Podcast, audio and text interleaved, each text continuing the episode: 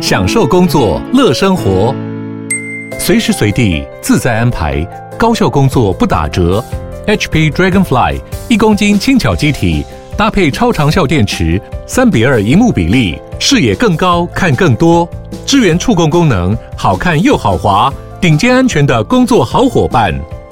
HP Dragonfly 顶级商务笔电，采用 Windows 11专业版，在任何地方展现卓越的工作表现。Hello，欢迎再次收听建筑家 Podcast，我是博翔。本集的节目非常的特别，我今天想要把大家带到森林中去看看一个不一样的世界。那我们其实很常都在讨论永续、讨论森林、讨论自然。那建筑怎么跟这些东西开始产生交错？我觉得是一个非常不一样而且非常困难的事情。那其实要这样子的交错，除了我们常常提到的绿建筑啦，或者是一些永续建筑、智慧建筑之外，是不是有什么其他的可能性？那我在经过一次用餐的经验之后，发现说，诶，其实这么多自然啊、永续等等的议题，其实可以在一一顿饭的时间，就是可以非常深刻且深入的体会到。那我们今天的节目也非常谢谢我的朋友、好朋友 Maggie 帮忙牵线，然后可以邀请到两位非常重量级的来宾来到我们的节目中。那这期这期节目的呈现，我也觉得非常的特别，因为呢，我们之前通常都是访问设计师，我们很少会访问到所谓的业主负责出钱的那一位。非常热烈的欢迎我们今天的来宾，也第一位呢是我们曲墨建筑师事务所以及森林木工建筑工作室的 NK。嗨，NK 你好，各位听众大家好，我是 NK，也可以叫我恩凯。对，他是郭恩凯。那另外一位呢，就是 Ambers 的餐厅的主厨 Wes 郭廷伟。廷伟你好，Hello，大家好，我是 Wes。是，那其实我觉得很特别，就是既然有两位会同时登台在我们节目中，那其实大家可能对于 Ambers 可能没有听过或者没有印象，那我顺便再来简述一下。Ambers 是一间非常特别的餐厅，它今年其实也入围了米其林绿星。那米其林绿星是什么呢？它其实就是在倡导永续。这个议题的算是很指标性的一个讲座。那其实 Ambers 会入围，我觉得很特别的地方就是它不管是在餐厅的整个空间的塑造、整个餐具的使用，或者是在食材上面，其实都有相对非常永续啊，对自然的呼应的研究等等。那 Ambers 餐厅它其实位于在台北仁爱路的一个巷子里面。那它这个建筑空间，如果从在小巷子往往这个餐厅看过去的话，可以看到它的立面，它其实是玻璃砖墙所砌起来的。那里面缓缓缓的透露出黄光，然后就会看到一些人影啦，或是一些就是工作人员就穿梭在其中的感觉。其实有一种很像是你看像一个湖泊里面，就很多鱼群然后在里面游动的的那种姿态这样子。那在外面的它的瓷砖也非常的特别，是所谓的白青砖，都被雨淋过之后，其实是有点深色的质感。那旁边有一个九重树，不知道大家这样子听完之后，是不是对那个餐厅其实有一点想象？那推开了木门之后，其实进到里面去的时候，它就是一个被大地环绕的这种餐厅的感觉，就很像是诶，突然间经过一扇门的时光，你其实已经进入到这个大地里土壤里面去了，然后反而是有种很像在洞穴里面用餐的感觉。那其实，在进到今天节目，我想要问两位，其实一开始是如何解释的？呃，我先说好了，就是其实我除了在曲墨建筑跟森林牧人这样子的角色之外，我同时也是丹江建筑系的呃兼任教师，就是有这样子的机会，可以带领着我的组上的学生，在东眼山国家森林游乐区里面去建造一些实验性的设施，提供给游客使用。那就在那样子的机缘下，新竹林区管理处在每年的夏天会有一个回森林家的一个活动。那我刚好是在那个回森林家，呃，有参与到其中一个餐序叫山路石，那就在那样子的餐叙里面遇到了主厨郭廷伟，当时也算是我的人生的第一次的比较属于 fine dining 形式的用餐体验，那对于我来说是一个非常特别，我当时。觉得自己很像是爱丽丝进入到梦游仙境里面一样，是在这么自然环境、这么梦幻的森林场域，是我非常喜欢的场域。同时可以享用非常创作形态、非常本土性的食材去创作的料理。所以我当下在用完餐的时候，我自己就过去跟主厨还有主厨太太一起聊天，就跟他们说我非常喜欢今天的。用餐体验是，谢谢你带给我们这么不一样的这样子的经验是啊，然后主厨就问说：“哎，那你是谁？”我就说：“我、呃、我是就是带带着呃有一个团队叫呃森林牧食人，也就是我的学生，我们在东眼山里面已经进驻半个月，然后创作了两个作品，然后带着学生做了呃吉森跟福森这两个作品。那主厨说：“哦，原来那个那个是你们团队所创作的，所以就留下了彼此的资料。”嗯，然后回到了城市没有多久，大概我记得大概两个礼拜的时间吧，我就接到了主厨的电话。是，然后好，就就就由你开始。那个是第一第一年的作品嘛？第一年的作品，对，所以我我因为我我们也很那一次也是蛮别开生面的，很难得可以在那个森林游乐区里面。出餐啊，因为一般是不行嘛，就是没有禁止饮食啦哈。但是因为要烹调，所以势必会用到明火等等的。那它这个规范是很严格。不过那因为那个活动是呃中子设计企划的嘛，所以就就特准。然后那当时也没想，因为 NK 的那一桌就是是林务局长官们，我我其实是觉得蛮无聊的，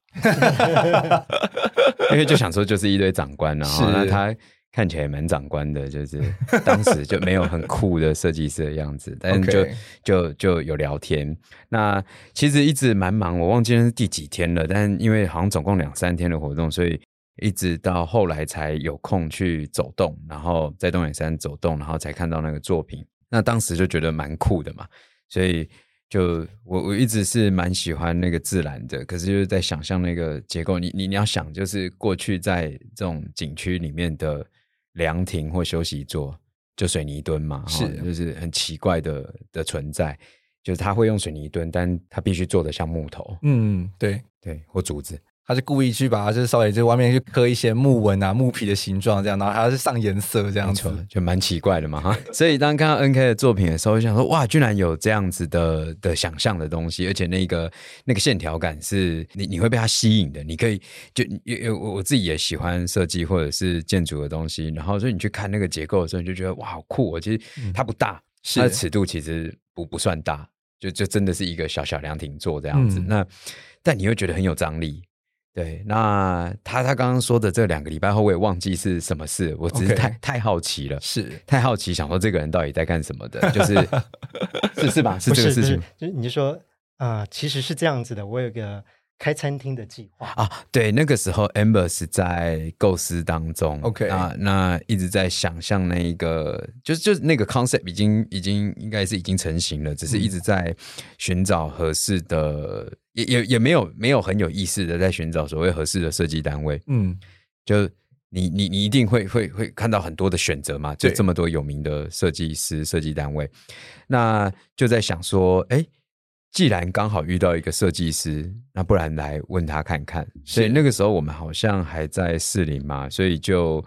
约了他来聊天，是吗？嗯、是，对，就约了约了 NK 来来聊天，然后提了这一个计划的想象。那那个时候，呃，NK 我记得他他有提一些他做过的作品，一个是在 AA 的这个作品集嘛，一个就是。Okay. 呃，台中。对，台中一个花店，自地之间的花店，对对对，那个树圈，对那个树圈，然后就觉得哇塞，它是树哎，就是 真的是树就出现了，对，就是它是树哎，然后就是它那个曲曲线是很吸引人的，是。所以开始有了这个想象，不过其实那个整个期间很久了，就是、嗯、呃，伴随着餐厅的的呃落实，然后构想，然后开始进行。那时候其实可能连店面都还没有还没有找到吧？OK，哇没，好像还没，所以连连个空间都还不确定，可能就已经在开始想说，哎，这个可以做些什么事情了？这样子已经有相中几间店面。对对对对对，应该多久就已经确定是仁爱？不过这个很很可爱，很可很不是很可怜的是，就是你在台北市，你能怎么样？就是我又不是在台中。我记得你当时给我一个比较关键词的字眼是，我很喜欢你在森林里面让树有一个新的生命力。我希望这个生命力可以带到餐厅里面来。嗯，对。所以那时候哎，觉得哎哎，有人看见我们在做的事情。是，所以所以就一直有这样子的密切的约，就是约会吧。对对，就讨论，就讨论，就讨论，就讨论。对，就对。然后 突然背起一两约会哦。你说是孽缘？孽缘，就开始是一一一场孽缘。对，因为我蛮孽的啦，是蛮孽是指说，就是因为我我我我我还蛮喜欢设计相关的东西，是，所以我应该是属于一个好像蛮清楚自己需要或想要什么的人，嗯，可是又想要让自己就假客观，就一直跟设计说，我绝对尊重你的设计、哦、这件事情，然后但又很。机车的一直介入这样，OK。的人，对。听众们听到这边，突然间就觉得这个突然间头很痛了起来。典型业主，典型业主，对。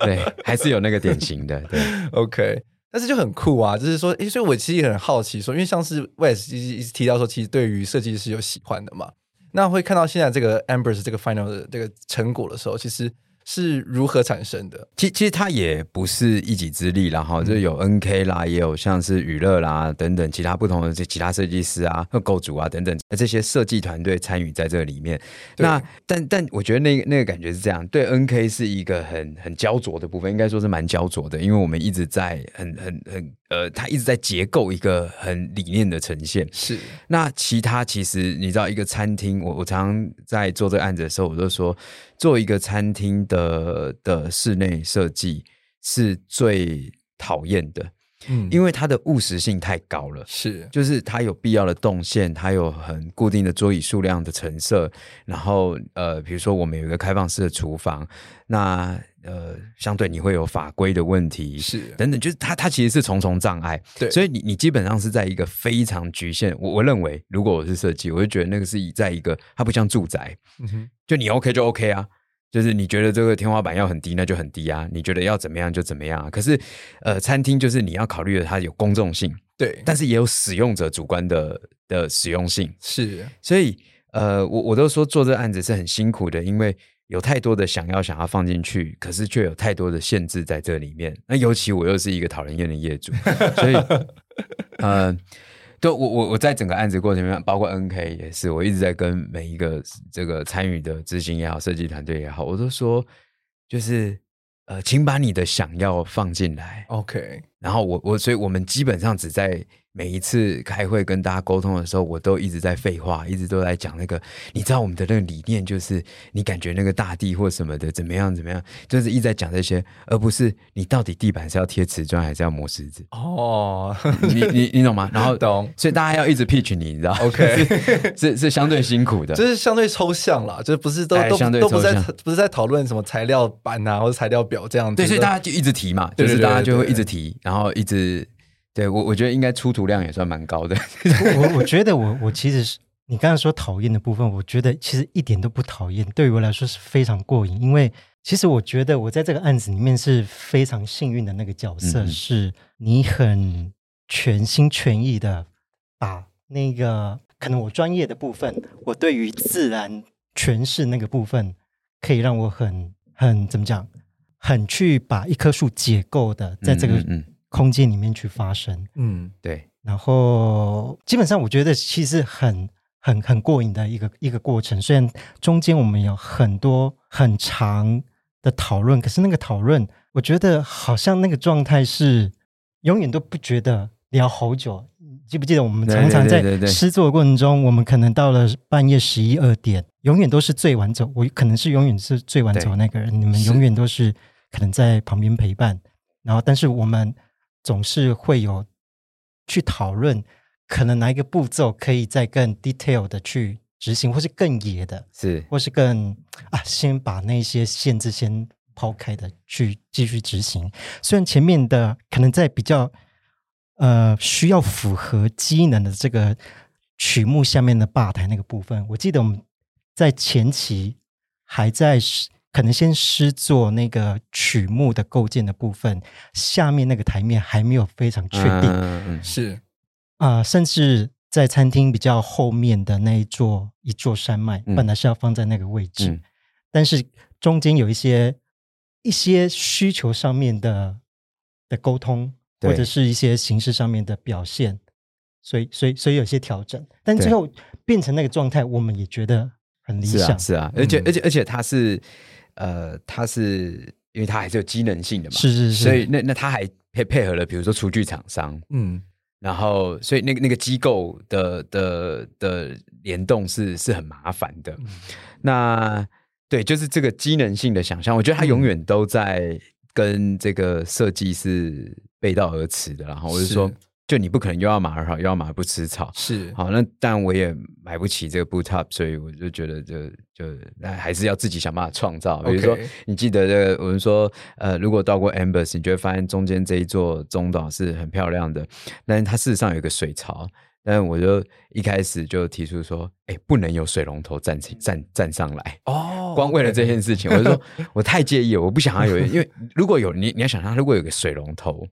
对，它就是一座很像木铁皮的吧台。我我我我很介意这件事情。对，对，就是它不能只是这样子，嗯，所以还去找了那一个可以折叠的的龙头嘛，就是为了让它在经常的看到的时候是是干净的这个状态。对，是很 pure 的。对，那诶，我记得一直到前一刻，我们做装完了。装设完了，它有一段是以烧山的方式呈现，是是是，是我们在两个人在那边犹豫说，到底要不要烧下去？烧不烧？对对，到底要不要烧下去？烧了吧，对，就是烧，后来就烧了这样子。所以那个烧山是在现场烧的吗？现场烧，现场烧的，现场烧的。我们一起，对，哇塞，因为我我在烧，然后他在泼泼水，哦，要泼水，对，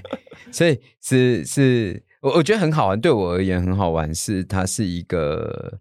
呃。我我刚刚说我很喜欢设计这件事情，但我我大概呃入错行了哈，嗯、就是现在设计的是菜，OK，、呃、跟人是。那当然就是我我觉得一部分开店或者是参与这个过程是自己满足自己的的创作欲啦哈，我我觉得对我而言是这样子，所以也也很讨厌啦，所以所以相对就是怎么会有一个业主跟公务一样？比比公务甚至比公务早到现场哦，然后比比然后比公务晚离开，OK，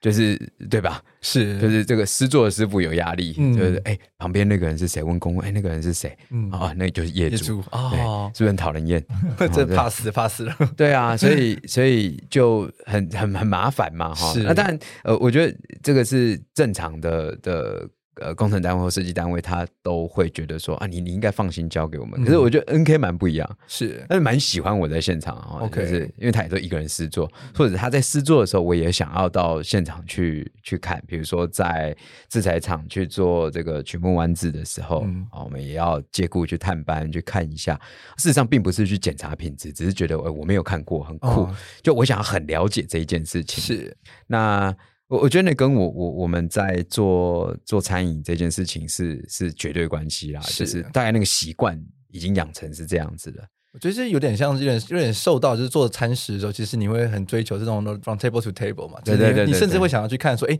这道这个菜或者这个鱼，它的或者这道料这个食材它原始生存的环境，然后它那然后借由这些观察，然后可以可能会去变成是你一些创作的灵感。所以在进行这个空间创作的时候。你其实也会有类似的讲说，你先会去想要观察说，哎，这个三 D 模拟图画出来，这个看起来很精美的这个曲目的柳山制成的吧台，它到底是怎么做成的？对，我觉得 NK 这个想起来讲到这个画图这件事情，对，对，这个图是蛮厉害的。因为我当时候看到的时候，我自己就很想要说，我好想看，我好想看看那个三 D 模型或者那个图到底长什么样子。其实百分之九十八。你你说你说完成度对那个那个完完成度对对对对那那那个那个三 D 图，不过我我想要想要补充的是，虽然我跟魏斯我们的职业是完全不一样的，但是我们有一个非常相似之处。嗯、我觉得那个核心价值就是我们总是喜欢在产地那个位置，嗯，去去发掘它的可能性。厨师他从像就像刚刚主持人所说的。Farm to table，嗯，那我过去因为在英国念建筑，是在一片人工森林，是，所以就是因为这个一棵树种下去的时候，当它被呃书法或接法也好，你你是经历过它的这个生长的轮替，然后又加上我们是在林场里面念念建筑，是。等于它就是在一个产地里面去跟这样的环境去去作息，可能就。因为那个学校给我的养成，回到台湾也自然而然的会希望可以亲自到林场去，刚好也有这样的机会，在一些不管是书法的阶段，可以亲自去参与你将来要设计的那个对象，你可以去选择树。是，所以这边的连接关系，从产地到最后落实的这个阶段，你其实都是一直跟着这片土地是紧紧的密合在一起。所以我，我我觉得这可能也是我们其实没有去讲这件事情，但是。对了，但就一次就是就其实我也应应该是不止一次跟 NK 讲这句话，就是很讨人厌的，就是说，就是说，其实我我我我们好像在做一样事情，所以我也经常说，呃，我我记得一开始我跟 NK 提过这件事，我说这整个过程跟料理是一样的，是就是那个设计，因为对，因为比较不同的是，他是他也是那个 maker，就是。他也是那个制制作者，对，所以那一个动手的感觉跟那一个那个很真实啊，所以我说那个其实是。呃，跟可能刚好我的职业，所以就像你在写菜单，我在画设计图，对对对对，对，但是你要去找食材，要去把它组合在一起，但是你要经过你的这些餐具工具，是是，是，还有你的执念去把它呈现给客人，是是、嗯、是，完全一样，对，就是完全一样。如果 Makita 有出厨房用，我应该也会搜一下。对，因为他是这个 马吉他控哈，对，赶快来赞助的。这个这个可以可以不用剪都没关系。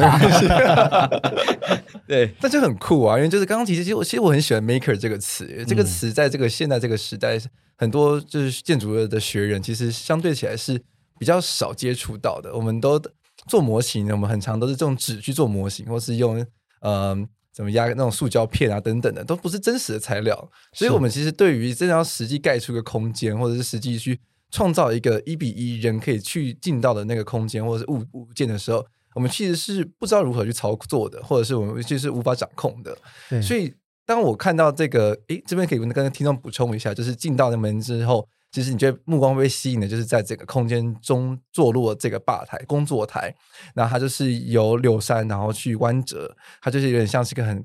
很大型的鸟巢，然后就是用从从空而降这样子的，然后去形塑出一个吧台的空间，非常非常的迷人。而且你像我们自己建筑人，我们看的时候，我们其实会很感动，就是你会觉得说，哇，这棵树被处理的真的太美了，而且你会觉得说，它是在一种很被。很理性的控制下创造出的一种野性，那种一种随性，就是它有很理性的部分，但是它又有很感性，然后很随意奔放的部分，所以就觉得那个作品实在是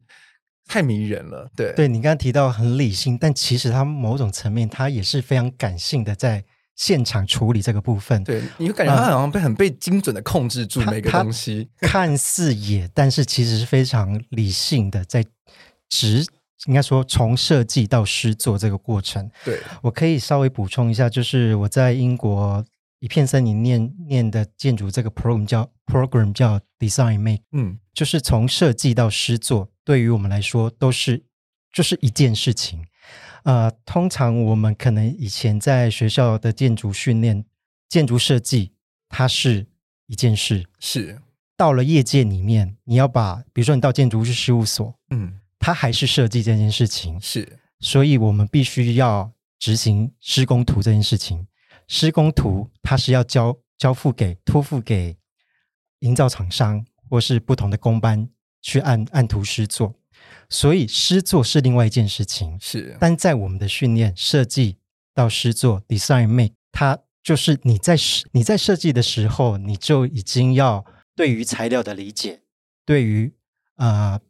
机能的理解，对于工序的理解，你才有办法回推去你的设计。所以，对于我们来说，永远在设计的时候都要设想到，你对于材料、对于现场的工法的施作，你就已经要想到那个到位，所以你才有办法去画出人家觉得你怎么可以画出这样子的图面哦？因为你了解这个材料，你了解这个工法，你才有办法怎么讲？你先。有点像先先去预知未来，你先快转到，因为你已经很熟悉这样的功法，你才有办法去去设想到我预期的结果。嗯，所以回推来画设计是，所以在设计设计到施作的过程中，尤其在施作过程中，坦白说，因为我们 design make，尤其我可能常常比较呃是一个人在作业，是，所以我没我比较欠缺的是很多太。应该说也不是欠缺，可能因为我是设计跟执行，我不太需要去把太巨细靡遗的 detail 画出来，很多东西是在你的你的脑袋里面。对，它是很理性的 在实作，但同时我又希望可以把我对于这个自然材料、这个木材、这个杉木，嗯，可能生长了五十年，但是它结束在你手上，你需要赋予它新的生命。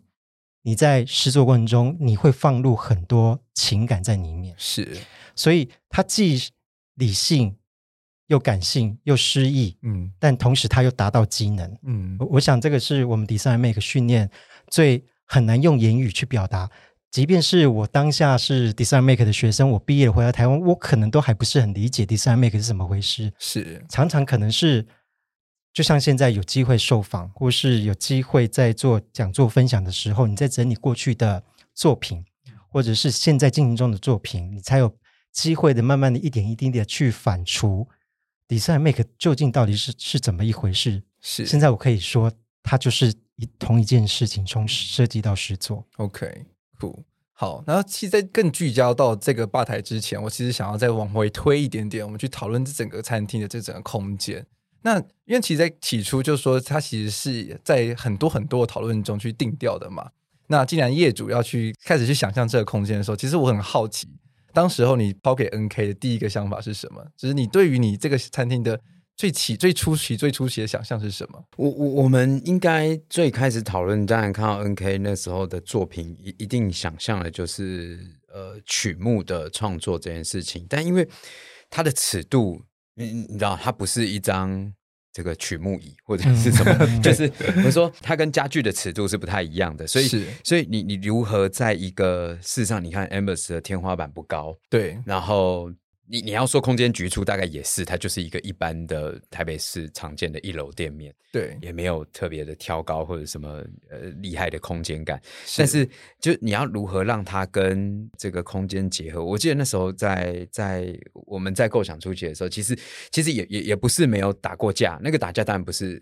不不和谐的啦，哈，就是说他也是很纠结的，就是我们在想象说。呃，比如说我一开始说，我我们不，我我们一开始定掉一个目标，说我们不要让它是一个雕塑品，在这件事情很重要，因为。你你不是放一个 piece art 在在在那个空间中，因为那它它就变 deco，它很奇怪。对，对那我我觉得很奇怪，因为那时候呃，整个空间的想象里面，我我我先定义了一件事情，叫做其实没有风格。我我们想要创造风格，所以没有定义风格。是，那当然，你这个 Pinterest 上面你还是看了无限的 reference 嘛，但是就是呃，就会觉得说。不要，就是 maybe 这个部那个部分那个部分，它一点点一点点的，嗯、但是一直在想的其实是一种减法。那如果我我们知道它可能规模会有一点大，可它如何跟空间共构？所以这个其实其实初期，我我觉得 NK 出早期出过一个一个一个图像的概念，它是一个我我觉得那个是超概念的，是不不过不过我觉得很好，就是我说我并没有觉得那一个设计不好，但是它是不是可以在这个餐厅的里面？跟那个务实是可以碰撞或连接的，嗯，所以后后来我觉得很好啊，因为在瓶盖就实践了这一个想象，就是 NKG 最早在 Amber's 里面的想法有过一个哦，一个很长形的，基本上整棵树贯穿的那贯穿，对，一就是一书法下来倒下，它的长度整个贯从 Amber's 的入口，应该不是说入口，从从最底部 OK，，然后贯穿到玻璃之外，然后到前面的。潜艇，OK，对，整个贯穿出去，哇，很帅。然后整个就是可能客人的用餐的体验，就是好像是一个大长形的宴会桌，是，然后就是坐在树桌上面。哦，对，可可是你你知道，就是就所以我们那时候，我你看这个一样是理性跟感性的拉扯了。好，就是说我第一时间想到就是说，我觉得很酷，对，但是我的天呐，你可以想象台湾的消费者会。只是变得很局促，就每每个人都是这样并并肩并的这样坐在一起，跟别人共桌，还跟别人共桌。对，他就是你，你就我我我满脑子出现的就会是各种理性的对抗嘛。就是他他如果我们今天只是一个一个 event，他他如果我们可以达到这样的的尺度，我觉得那绝对绝无仅有。但是在一个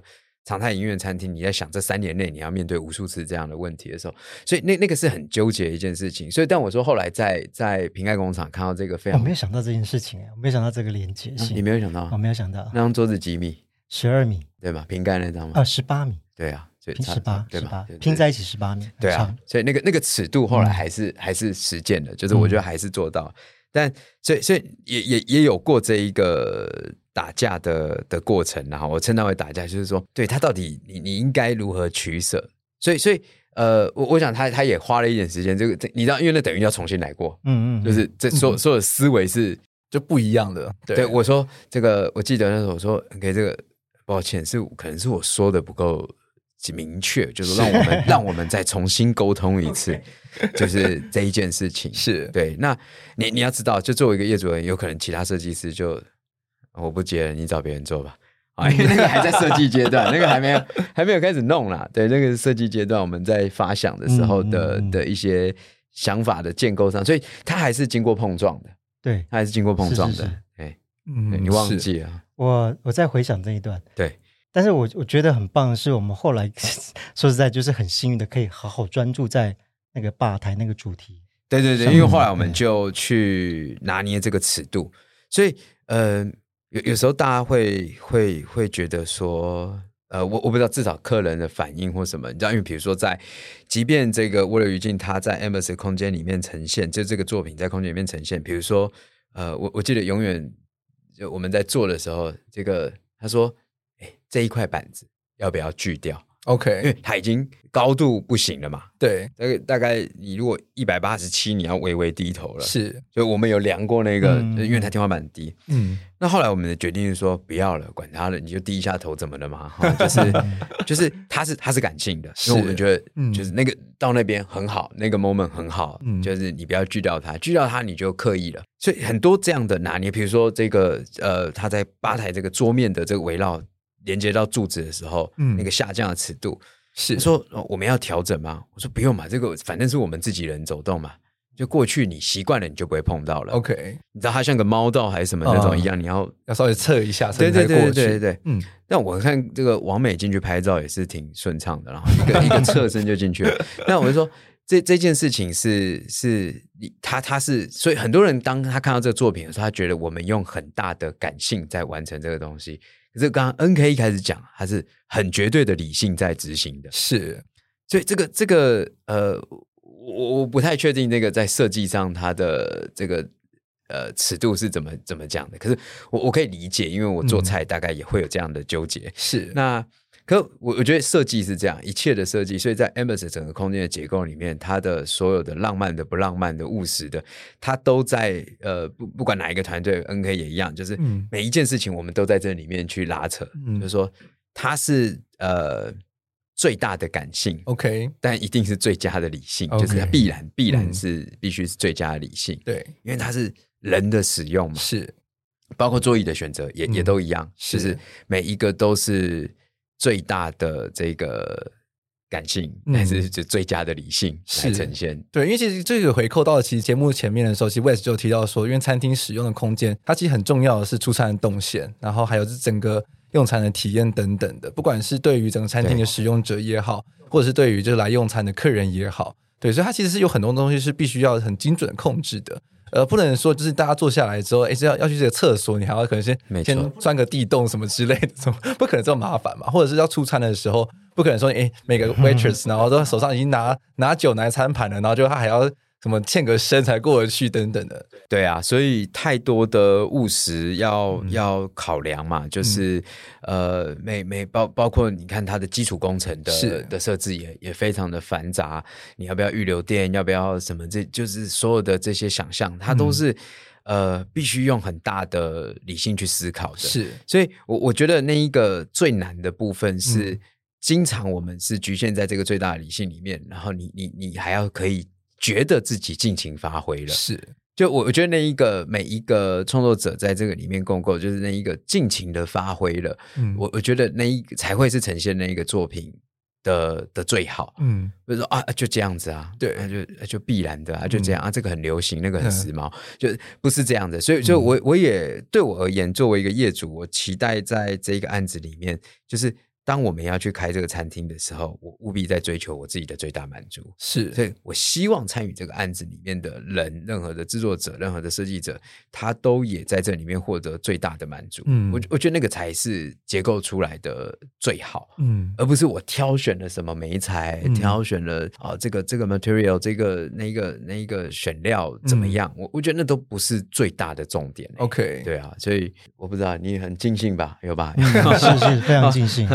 业主在身旁，好像不能说不尽兴。我我我还对，就因为刚刚有提到啊，刚好台湾室内设计大奖在前天刚颁完奖，是。刚好就在两年前的今天，就是今天我们在 Ambers 庆功吗？也颁奖，颁奖。线上，因为因为疫情的关系，第一次是线上颁奖，是。然后我们那一年就很意外的拿到。年度大奖。是 Ambers 这个涡流一镜，对，所以对于我们来说也是一个非常鼓舞的事情，因为我们可能是跟着海外很多很大型的建案的室内装修，或者是室内设计，嗯，或是一些商业空间，还有国内的这些相对可能比较大的尺度的空间在做比较，或是。竞争是，但是那一年度居然是给一个这么小的尺度的案子，所以你问我刚刚说，哎，是不是很尽兴？我觉得非常尽兴，因为结果是被被被肯定的，被肯定的，对，被高度肯定的。你，你对于这一件事情，你在执着从设计到实作，可能发挥，就像如您刚才说的 maker 精神这件事情，嗯、对于我来说是一个蛮蛮怎么讲，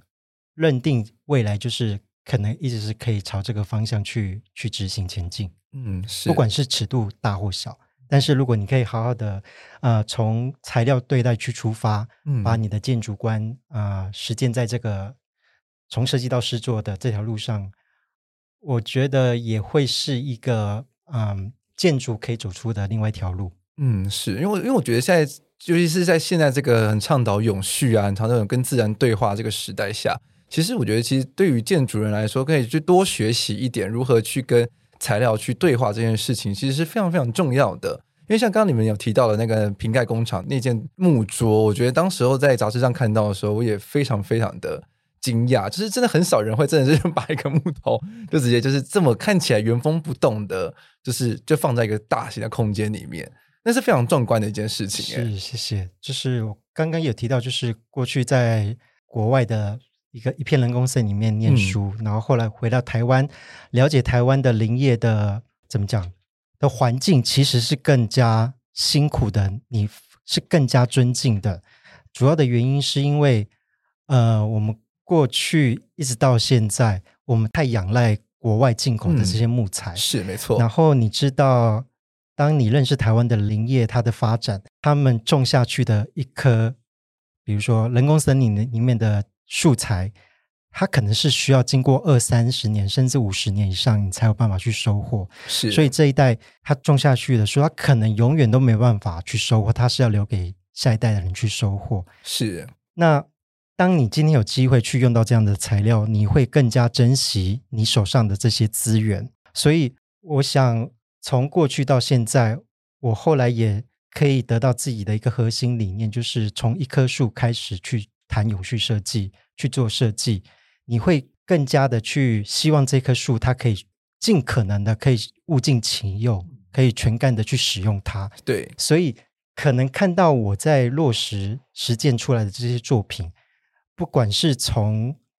一棵树的最末端的树梢的部位到基部部位，甚至连树皮这件事情，它尽可能可以让民众去理解。嗯，我用的这个材料，它不是。一般我们认为的木材而已，它是，它是一棵树，它来自一棵树。因为我们过去或者到现在，我们太熟悉这些规格品，可能就是国外进口的，不管是实木也好，嗯，甚至现在比较常用的一些呃工业的材料是甲板或者是木型板，嗯，你可能都忘记它原本的样子。嗯，所以如果今天你可以在这个作品上面看到树的年轮，它的截面读到这件事情。甚至你可以看到它自由的边，还有树皮留在上面，是不是可以更唤醒我们去注意到我们自己这些嗯 local 的素材？嗯，OK，所以希望可以把林业跟木业透过自己学建筑的双手，在这个空间里面去实践出来，让从林业到木业到建筑业这三个产业链，它可以紧密的绑在一起。嗯，是，我觉得这一点还蛮感动的，因为自己其实呃进到 Amber's 的一个感受是，其实我会很想东摸西摸。嗯。对，因为就不像是看到一些大家常见的 IKEA 餐桌这样子，就觉得说啊，反正就是那样子，就美耐板嘛，或者顶多好一点的，它可能是实木板或者木芯板等等的，其实你就已经习惯了。但是当你看到一个很真实的木头变成是一个陈设一个一个空间的物件的时候，其实你会非常好奇它到底是一个什么样的触感。对，所以就当时我见到 Amber 的时候，其实我就因为我不是很确定能不能摸，所以我就是会偷偷的去。摸偷摸一下，这样子去体验那个木木那个，尤其是那个树皮的感觉，然后就是会去想要去摸一些可能是一些呃木头的切缝等等的那些小细节的地方，因为我觉得对于一个一个建筑人或者一个设计师来说，其实我们很多时候其实不只是用眼睛去感受一个空，去去看一个空间，我们其实会有时候会会需要用五感，不管是用嗅觉也好，或者是触觉，然后去变成它就会变成是一种记忆的一部分，嗯，所以是。这就是我可能我们在节目中其实一直带到一个感性的成分。嗯，那我当时候进到 Amber's 的时候，其实我觉得很感动的地方是因为整个空间它的不管是墙面、它的天花的选用，其实都让我非常的印象深刻。就是你会觉得真的是很像是进到一个洞穴一般人的场域里面，就它的墙面的处理，它是那种木黄色，但是它并不是那种均匀涂布的木黄色，而是一种渐层的。而是有点就是晕开的这种效果，对，所以它就是很真的是一种土壤的质感。那天花的部分的话，它其实很特别。我自己到现，我当时研究了很久，就是我一直在看，就是那个破掉，对破掉的地方，在看到到底是什么东西啊？怎么会是变成这个这个纠结很久诶、欸，这个是要感谢另外一位这个设计师啦，哈，愿意陪着我们这样子胡闹，就这个陈伟勋，对那，因为呃，我我们当。这个一定是案架还没有做的时候，就先结构这一个曲目在天花上面，因为要落基础、落骨架。对，那我们好像一起思考这件事情。我说，如果这个你你给他一个那个环状的案架，然后就顺着它的圆去去结构起来。然后你还做了一点间接照明，嗯，就太怂，太可怕了，就太怂了。对，光想象就是鸡皮鸡皮疙瘩。对对对，所以就觉得哇，那怎么办呢？然后我就说，那它一定要跟空间得有更好的的结构关系，就它它它的融入性要更高。可是这个案架你得做，因为我们还是希望可以收敛掉一些，比如说你这个风管啊，一些对对对对对，你一些这些基础设施。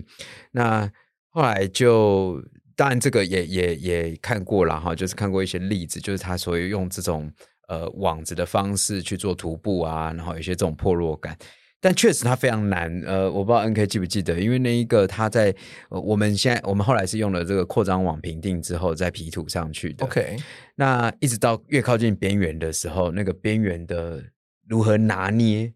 那个破落尺度是如何？我想这个只有在我们的心里。而不在实作的师傅心里，Okay. 他永远听不懂你在讲什么。是，所以呃，我记你记得吗？就是后来我们那个在 P 图的时候，嗯、最后是我跟伟勋两个去刮，是我跟另外一位设计师，我们在现场自己刮，我们自己 P 的，我们自己 P，，就是啊，啊 P 到这样哦，你觉得这个 OK，这个 moment OK，这个边缘 OK，那它就是这样子 OK，所以。那师傅在旁边就是一直觉得你们到底在干嘛？就是你们到底想怎样？对，不做了，不做了，这样。嗯，你们干嘛不把就好好的批完就好了？对对对对对对。所以 所以，但因为我们的想象就是是不要用任何的东西去拘束拘束它，包括灯光四个角落的灯光，我们在在在想的时候，这后来是灯光是呃 NK 架的嘛？嗯，那我我们得到一个我自己都。直到现在已经快三年了，我进到店里，我都还是会喜欢那一个抬头看的感觉，因为波光潋滟，那个像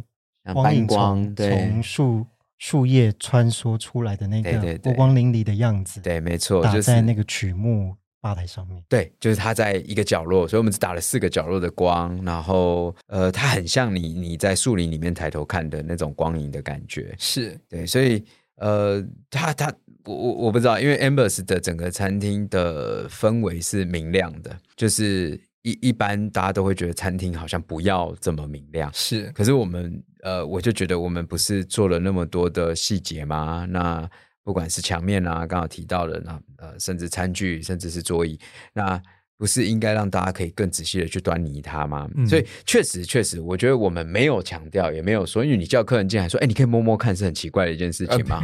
那、啊、你不可能这样跟他讲。是可是我我直到现在，我都会观察客人他进到 Embers 的空间的状态，就是确实每个客人就是会一直到处摸，对，到处摸，就是他就会 墙面摸一摸啊，嗯、桌子，因为我们的桌子有洞嘛，桌子是洞室，对对，摸摸摸啊，嗯、喜欢抠一下啊，哦、对，帮我塞卫生纸啊，请不要这么做、啊。对，我我还记得。快开幕前 前大概一两个礼拜，泰瑞的主厨和顺凯有来到餐厅里面，是哎来看哎空间很棒，哎位置是不是那个灯光可以再暗一点点？对对对，再暗一点点。你说那时候你在？对对对，那时候我在。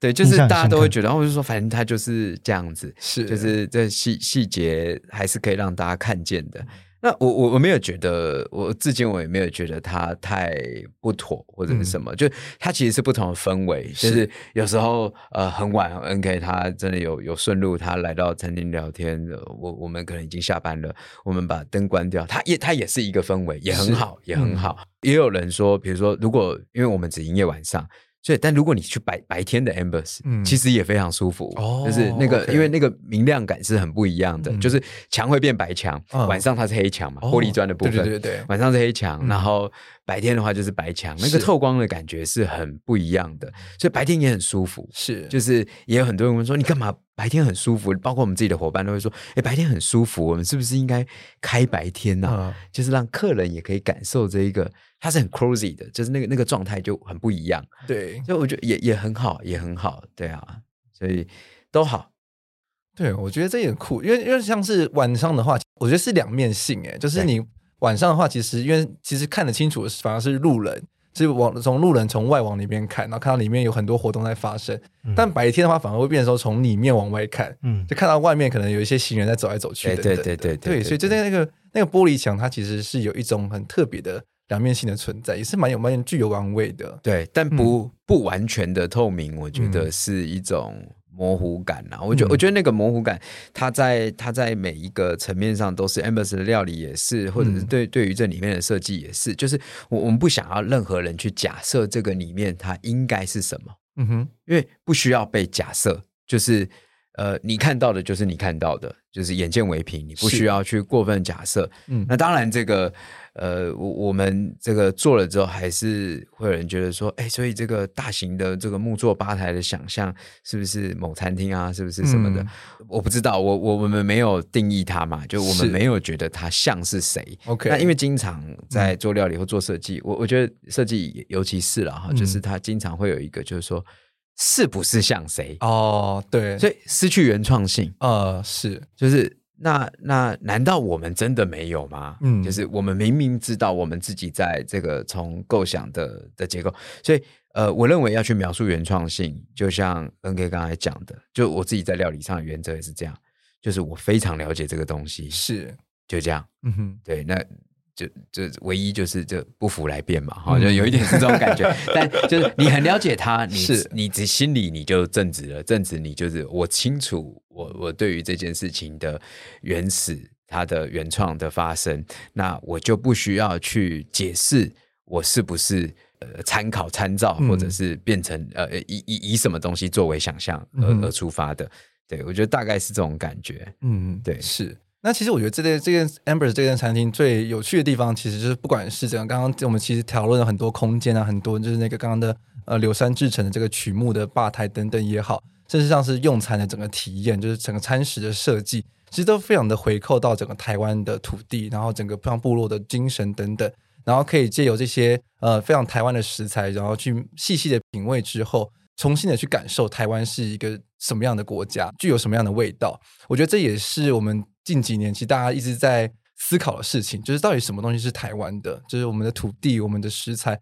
我们的人、我们的文化，到底什么东西是我们自己的？对，所以我觉得这也是很大、很值得。就是如果有空的话，可以去 Ambers 用餐，然后去好好体验一下。那在节目最后呢，其实我还藏了一个彩蛋，就是我们今天的来宾除了设计师跟业主之外。我们就是我的好朋友 Maggie，他其实也在现场。嗯、那他同时呢，也是这个空间的使用者，因为他就是在 Embers 上班的这个呃伙伴伙伴们。对，那我也很好奇，就是因为通常呢，就是设计师跟业主就是设计做得很开心，但是可能使用者不 那么认为，他可能在使用上可能会有些其他的想法。那我点就想要问 Maggie，就是在使用这个空间了之后，就是你有什么想要对就是两位提问的？呃，提问的部分比较长，以外场伙伴的角度，呃，最长的就是帮客人会在这座吧台的周围作为拍照，然后我觉得拍照就会让大家就只是一个比较单纯美感的一个空间，就拍一个完美照。那有没有什么机会，在我自己作为一个外场伙伴，那在介绍这个吧台，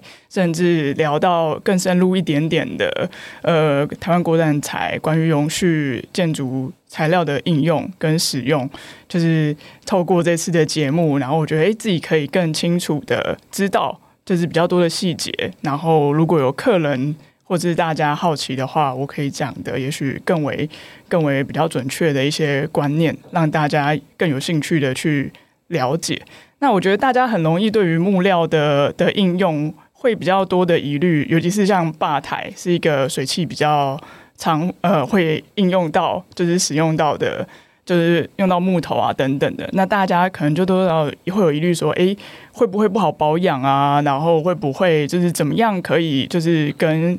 就是自然材之间的的互动应用，是让它可以长久的不要被破坏，或者是让它有比较好的的保养方式。我想这个问题对于我跟魏子来说，好像有一个默契，就是我们本来就很比较愿意去接受大自然它这个这么有机的材料，它原本的怎么讲耐久性。这件事情，我们是不是可以？如果希望把一些自然的元素放到这间餐厅，是不是可以更友善的方式去对待它？比如说刚刚讲到的这些耐久性的问题，我们在前期的施作阶段的时候，我们让木材的干燥可以做得更足一些，去减少避免太多人工的方式，比如说加了一些涂料，或是加了一些。啊、呃，在制作的过程中的工厂里面就加了防腐药剂，是，当然这些都可以让这个寿命变得更长。但是如果我们今天已经有意识，我们希望，即便是有树结，即便它有裂纹，那何尝不是木材原本的特性？今天我我想大家会看到 Ambers 有这样子的野性，不管是在这一座。曲木吧台上面，不管是在墙上，不管是在桌上的洞石，不管是在你们的料理，其实一直围绕的就是在这件事情。我们不要刻意的去为了塑造出一种一种形象，刻意去改变它的原貌。我我想这个是大家觉得 Amber's 最特别的一个部分其中之一。是，那其实我觉得这这也是很现在很开始很多有很多设计师其实开始在尝试做。木建筑这件事情，那其实，在国内、在国外，尤其在国外，其实木建、木建筑、木构造，其实已经算是一个很常见，然后很很常被使用的工具。那其实也有很多建筑人在开始在挑战说，用木头去盖高层建筑这件事情。那当然，大家其实大家一定都会问说，那会不会垮啊？因为毕竟木头并不是那么强强壮，那你要把它盖到十几楼、二十几楼，大家就是光是想象就觉得有点可怕。这样子，但是其实有时候转念一想，其实很多神木长得都都比一栋建筑物高啊，那它都有办法立在那边这么久了，那为什么你会害怕说它盖完你家了之后就会垮？是对啊，那就是好奇什么 NK 就是对于就是永续木材这一块，有没有可以跟一些建筑人喊话的部分？呃，我想说，就像刚刚从 Amber 提出了这这个我自己的观念之外，嗯，呃，我我觉得。木材它本身就有自然它的一个寿命。如果你在前期刚刚所提到的这些物理性的条件，你可以做足，它自然而然可以延续它的周期。嗯，那现在很多科技的木材，它可以，当然它可以让木材的使用年限相对的更更增加，甚至它的呃结构性可以更好。嗯哼，但对于我来说，这是这是两条路，一个就是你可以当然可以往。呃，更永久，就是更更材料的，嗯，你是改变它的物理条件，所以它可以延续它的寿命年限。是，但我现在开始会比较追寻的是，它就是自然的一部分，它是自然。我我我现在在我自己觉得我在做比较属于自然建筑的方向，我会比较期待的是，嗯，树木它本身就是一个很有机的一个建筑，应该说木建筑它本身就是一个很有机的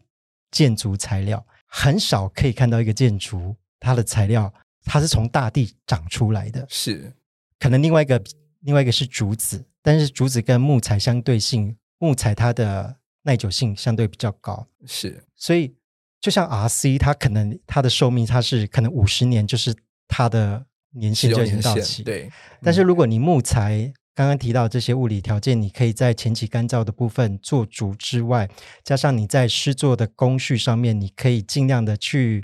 满足干燥的环境，不要是长期堆积在一个一个潮湿的状态下。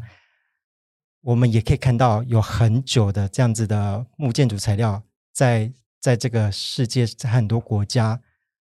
木业发展很发达的国家，都有好几百年甚至好几千年的，一直在这个地方去发生。是，所以对于我来说，即使这个木木头它二十年、三十年可能不堪使用了，但是因为都是构件式的关系，它都可以替换，可以去换构件。嗯。那木材，刚刚也提到了，如果要让整个木业林业它是一个永续的，种下去的树，它一定有一定的年限，它需要收获。嗯哼，我们再种下去，所以它是一个生生不息的一个永续的一个资源，大力给我们的礼物。嗯哼，对于我来说，这个是很健康永续的一个繁衍，就像人类，不管万物，它都有一定的寿命，到了它就是结束，但是还是会有新的。再继续，所以我觉得这是一个很健康的一个永续循环。我们是不是可以减少用太多人工的方式去跟地球拿太多一些可能不是自然的东西，去建造出一个看似要去达到永恒的那件事情？但是如果可以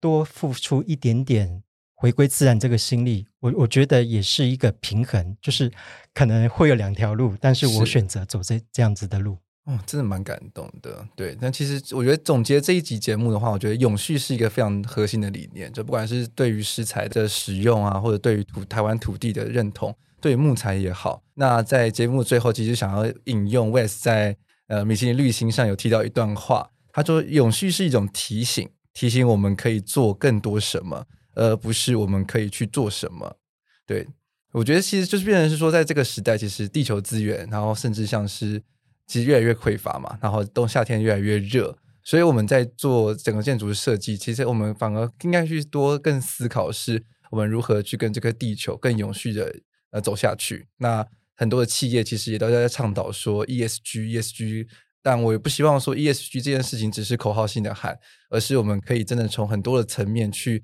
尝试努力，然后去达到真的是让这颗地球，这颗我们。Motherland 这土地可以一直存在下去，然后永续的生活在我们的拥抱着我们人类这样子。好的，那我们这期节目真的非常谢谢这个两两位来宾来到我们节目中，然后也谢谢 Megan，你可以来引荐这一次这么有趣的访谈，真是少数啦，就是很难得可以是设计师跟业主一起来到节目中。那我们再次谢谢 Wes 跟 NK，谢谢。好的，那我们就下次见，拜拜，拜拜。